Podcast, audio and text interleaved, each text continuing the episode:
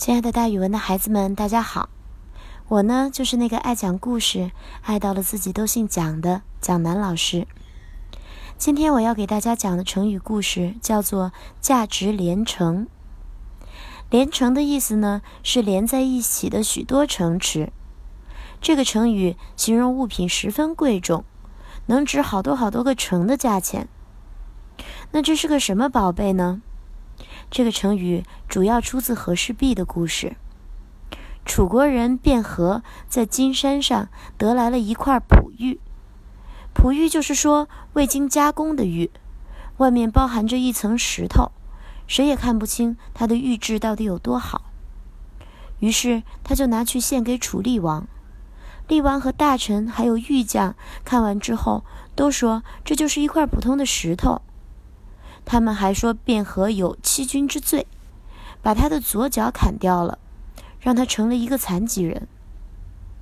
武王继位之后，这个卞和又把璞玉献给武王，结果是一样的，他又失去了他自己的右脚。后来文王继位了，他不敢再献玉了，就抱着那块玉在金山下痛哭，哭的眼睛里都流血了。文王派人问他的原因，他说：“我伤心的主要是你们把玉都认作石头，把好心都认为是欺诈。”于是文王命人把那块玉凿开，里面果然是一块质量极高的玉。这块玉被打磨好之后，作为国宝珍藏起来，人称和氏璧。后来这和氏璧落到了赵惠王手里。